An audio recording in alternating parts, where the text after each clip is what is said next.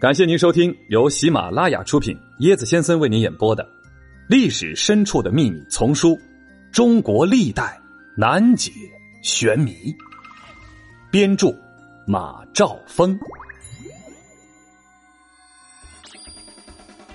离奇，被杀死的妻子为何活生生的上堂作证了？啊，大家好，今天呢，椰子和大家聊一聊雍正年间在湖北麻城县发生的一起不可思议的冤案。杀人犯即将伏法，这个被杀的人却活转过来了。那么事情是怎么一回事呢？麻城当地有一个人叫做屠如松，他和妻子杨氏感情不好。有一回，屠如松和杨氏大吵了一架，杨氏离家出走，不知下落。杨氏的弟弟杨武荣怀疑是屠如松把他杀害了，并四处访问。这个时候呢，有个无赖叫赵当，说他亲眼所见是屠如松杀妻藏尸。杨武荣于是拉着赵当到了县衙告状。当时的知县叫汤应求，这个汤知县经过审讯，认为杀妻这事儿啊没有证据，案子不能成立。按说这个汤知县是个明白人，事情呢应该就此了结了。但是，此时有一个衣冠禽兽的出现，把屠如松等人推入了深渊。这个人就是秀才杨同范。这个人呢是个人面兽心、危害乡里的劣绅。其实啊，杨氏并没有跑远，他只是跑到了自己的相好那里。杨武荣告状之后。杨氏的相好听说了，就偷偷的把杨氏送回了娘家。杨氏的弟弟杨武荣就没了主意了，把这个事儿呢告诉了秀才杨同范。杨同范这个劣绅呢，贪恋杨氏的美色，就说：“我是秀才，把他藏在我家，谁敢来抢啊？”于是叫杨氏躲在自家的夹壁墙里，仍旧让这个杨武荣告屠如松杀妻，以求长期的占有杨氏。过了一年。县里一个妇人黄某的家童死了，那个时候呢，这仆人的命啊，比这个草还贱。黄某就把家童草草的埋在了河滩上，因埋的太浅，尸体就被狗扒咬出来。然后这一下地保请汤知县前来验尸，正赶上这一天呢，天降暴雨，电闪雷鸣，加上狂风大作，汤知县走到半路又折回衙门去了。杨同范听说之后，哎呀，非常高兴。他同杨武荣密谋，假认那具家童的尸体就是杨氏的尸体。哎呀，这移花接木之下，过了两日，汤知县亲来沙滩现场验尸，可这尸体已经腐烂了，无法辨认，啊，就先装殓掩埋起来，并立了木桩作为标志。杨同范、杨武荣率领一伙几十人当场起哄。说这汤知县一定是收了屠如松的钱了，不审理这桩人命官司，啊，事情越闹越大呀。湖广总督麦柱就知道了这事儿，便派啊临近的这个广济县令高仁杰啊，人好多，去重新查验。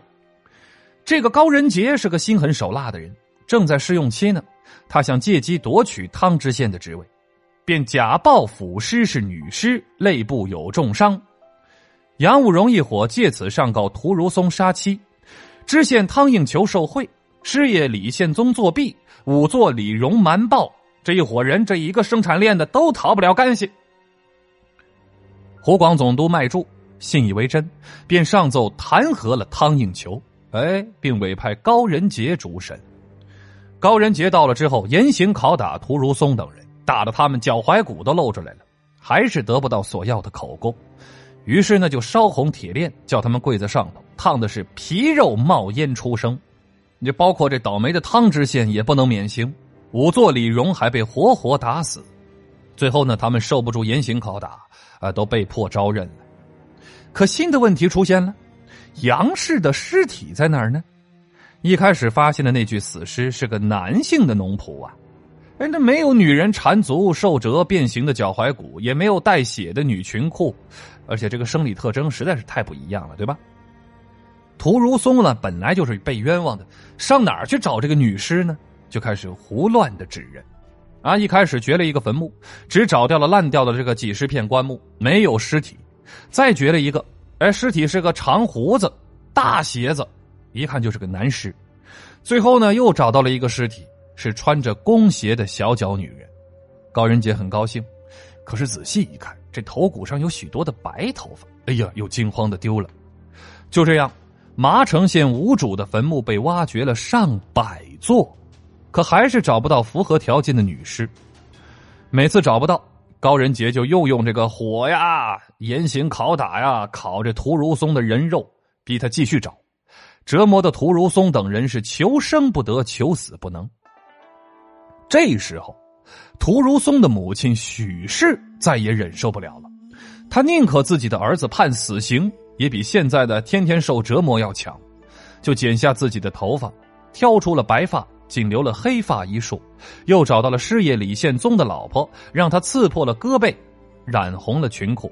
用斧头劈开了早先夭折死去小儿子的棺材，取出了脚趾骨，把这几样东西拼凑在一块偷偷的埋在了河滩上，暗中还告诉了屠如松的埋葬地点，让他随后带着公差去掘。嚯！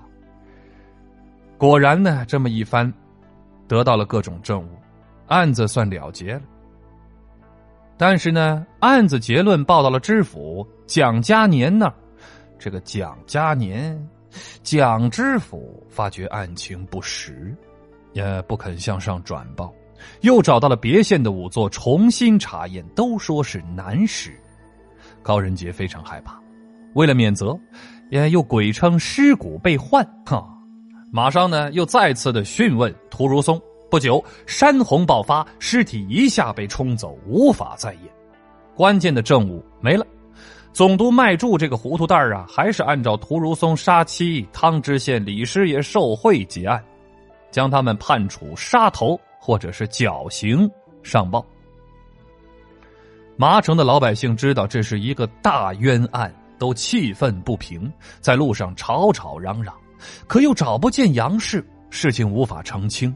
那么，屠如松、汤知县等人是不是就是白白冤死了呢？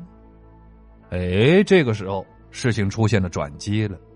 本来应该死去的杨氏被人发现了，这事儿还有点灵异的色彩。话说，有个老太婆是杨同范的邻居，清早起来看见一个鬼魂满身的血污跑进了杨同范家里，正在惊疑不定的时候，杨同范家的丫鬟突然就赶来哀求：“夫人，夫人，求求你，求求你！”我家夫人，我家夫人还没到月数就要生呢，要请你，请你帮忙，请你帮忙接生啊，夫人，求求你啊！老太婆忙挽起衣袖，赶到了杨家。当时那小孩还是难产呢，需要几个人掐着这个产妇的腰部向下的推动才能生出来。哎呀，这个产妇难受的大声叫道：“快来人救救我！”啊！杨氏听了，忍不住从这个夹壁墙里跑出来帮忙，这才看见老太婆也在场，想再逃，却已经被发现，就跪在老太婆面前请求不要泄露啊。杨同范也从屋外出来，哎，拿了十两银子塞进老太婆的袖子里，叫她切莫外传。哎呀，这个老太婆回到家里呀，越想越心里不安，她就对自己儿子说：“天哪！”还有鬼神呐！我不能明知道有冤情还隐瞒不报官立即叫儿子拿着杨同范送的钱告到官府。这时候，麻城县的新任县令叫陈鼎，这个陈县令率人到了杨同范家，找到了杨氏。哦，真相大白，麻城的数万人欢呼。随之到了公堂，杨氏一见屠如松人不人鬼不鬼的惨状。忍不住上前抱着他的脖子大哭：“相公，是我害了你，是我害了你啊！”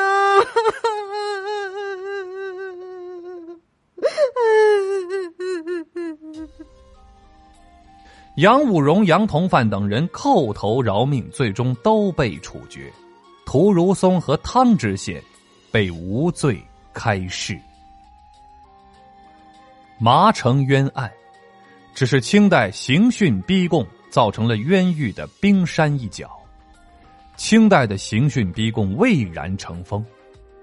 晚清的重臣刘坤一、张之洞在一份变法奏折中直陈其酷。再说乾隆、嘉庆时期呢，有名的绍兴师爷汪辉祖在其著作中也屡有检讨。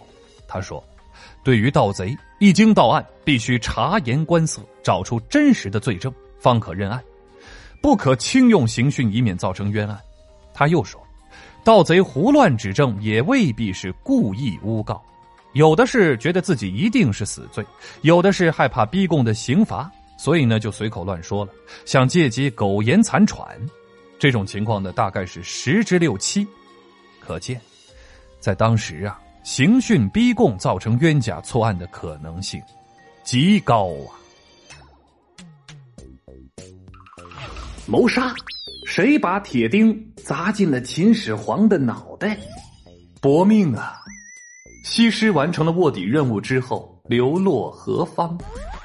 哟呵，下江南的西厂公公竟是 A 货，嘿嘿，跟我一起穿越吧！欢迎你跟我一起探索历史。哎呀，本集的这个残忍链接啊，来说说古代残忍的刑法。